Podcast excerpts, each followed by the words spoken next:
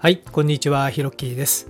このチャンネルでは僕が経験してきたことをベースに物事の楽しい捉え方や考え方についてお話ししています。どうぞお茶でも飲みながらリラックスして聞いてみてくださいね。お急ぎの方は2倍速がおすすめです。では、ほら吹きチャンネル始まります。はい、今日はですね、前回の放送で英語の習慣化について少しお話ししました。いかがでしたでしょうか？本日は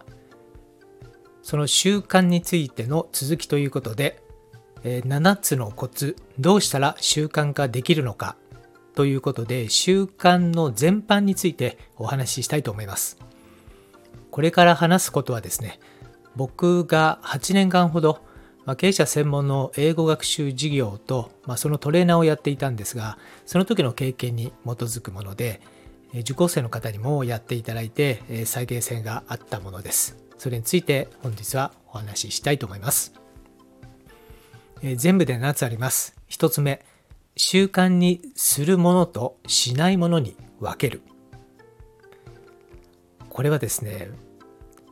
まあその行為もしくは動作をやっていって、まあ、習慣にした時にですね、まあ果たして自分にとってそれは本当にいいものなのかどうなのかっていうのを、まあ、習慣にする前に、まあ、振り分けるっていうことですね。意外とこう瞬間的に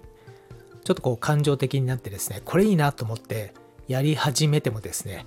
まあ意外とまあその先にあるものがまあ自分にとっていいものかどうかってあの分かんないまま始めちゃったりする時あるんですよね。なので習慣にする時にですねまず最初に、えーこの目の前の、えーこう動作ですとかアクションですよね。それをこう習慣に、えーしていっていいものか、まあそうえーもしくは習慣にする必要ないのかっていう振り分けを、えーします。2番目やる時間帯を決める。ということです。これはどういうことかというと、まあ、例えば英語学習だったら分かりやすいと思うんですが例えば朝起きて、え7時から、え7時半の30分毎日やるとかですね。あとは、えー何かのこう資格の、えー勉強ですとか、えーそういったものを例えば会社から帰ってきて、え夜、え8時半から、え10時まで90分やるとかですね、えとにかく毎日やる時間帯を、え決めます。で決めたらですね、まあ、大体3ヶ月先ぐらいまで、まあ、Google のカレンダーですとかあとお手持ちの手帳なんかにですねもう最初に全部入れちゃうんですね。そうすると、えーやりやすいと思いますよ。3番目はですね簡単にできるものからまずはやるということです。これ例えばまあ英語学習のことになるとですねま例えば単語をえまずは今日10個覚えてみるとかですね。えとにかくえやりやすいものからやるということですね。例えばもう靴を履くのをいつも右から履いてるのを左から始めるとかですね。まあ極端な例ですけれども、まあ、そうやってですね、簡単に、本当に簡単にできるものからまずはやっていって、それを習慣にして、まあ、小さな成功体験を作るっていうのが大切です。4番目は記録するです。これは以前のですね放送でも少しお話ししたかと思うんですが実際にですね、その習慣にしたい動作をやったらノートでもいいですし、まあ、LINE の、まあ、自分のノートでも、え自分の、えところでもいいですしまああのそうですねあのウェブ上、えーとクラウドに上げてもいいんですけども、まあ、とにかく毎日そのやったことを記録するってことですね。でその時にかかった時間なんかも書いておくといいと思います。で、この記録するっていうのはですね、まあ、例えば、まあ、語学学習なんかではですね、ノートにまあいろいろこう書いていくとですね、で、そのノートがだんだん学習するたびにこう増えていくんですよね。こう3冊、5冊、10冊とか。でそうすると後でこう見返した時に、あ、これだけ自分やってきたんだなということで、まあ、自分の自信にもつながりますので、これ毎日記録するっていうことをぜひやってみてください。5番目はですね、できたらご褒美です。これ結構ですね、あの、重要な要素だと思ってまして、まあ、例えば1週間続けられたということであったらですね、えー、自分にぜひご褒美をしてください。えー、例えば、えー、普段は飲まない、えー、フラペチーノを飲んでみるとかですね。あとは、えー、サントリーモルツのビールを買って飲むとかですね。ま、ちょっとしたこう自分にとってのご褒美ですね。フルーツサンドを買ってみるとかですね。はい。えー、米田コーヒーに行って、えー、白ノワールをこのミニの方じゃなくて、こう、レギュラーのものを頼むとかですね。まあそういうこう、なんか続けられてできたらご褒美ということです。で、例えば1ヶ月とか、えやった時にご褒美だと、ちょっとご褒美までの時間が長いので、とにかくもうそこら辺は自分は甘やかしてですね、1週間ぐらいできたらもう最初のご褒美。で、1ヶ月でしたら、1ヶ月できたらさらにご褒美。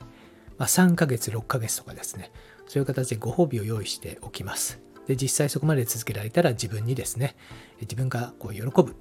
と思えるご褒美をぜひ自分にしてみてください。6番目、次に難しそうなものに取り掛かるということです。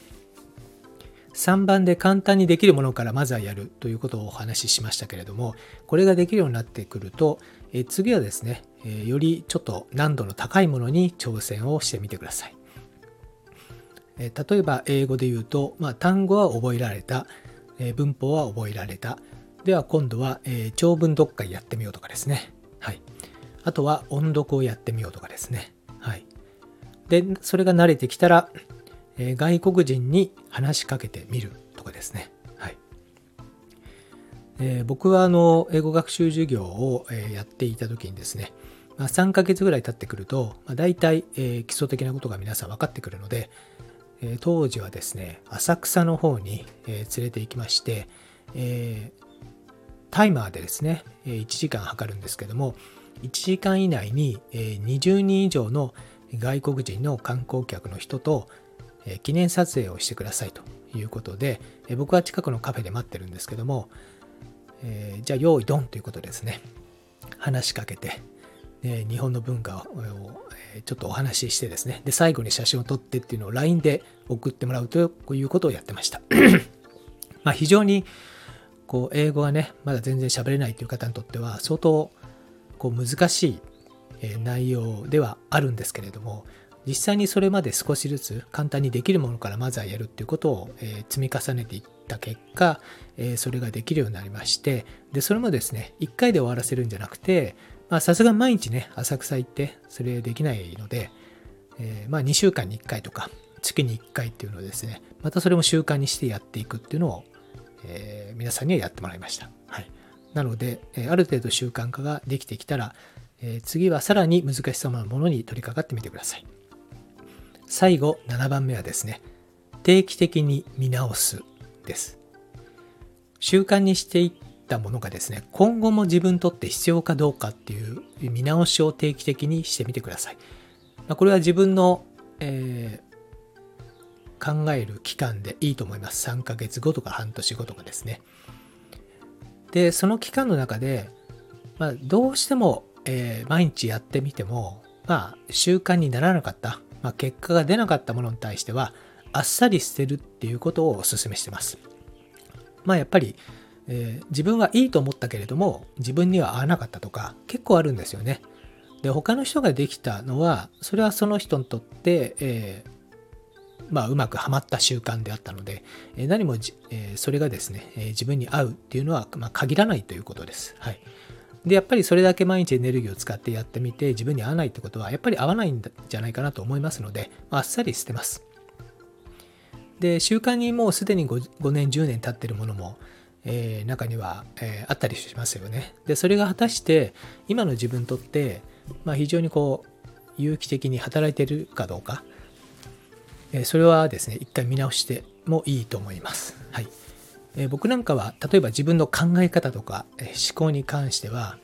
え、昔はいいと思っていたけれども、今役に立ってないっていうものも、実はあのチェックすると意外とあるんですよね。なので、